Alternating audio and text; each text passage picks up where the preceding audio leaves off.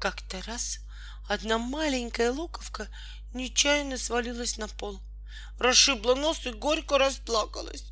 Глядя на нее, не удержалась от слез ее лучшая подруга, луковка-толстушка. От такого душераздирающего зрелища вовсю разревелась хорошенькая красная луковка, и всем сделалось еще горше.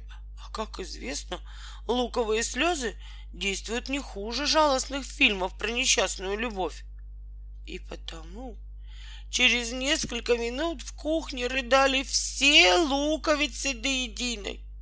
Рыдал и я, потому что как раз начал резать лук для супа.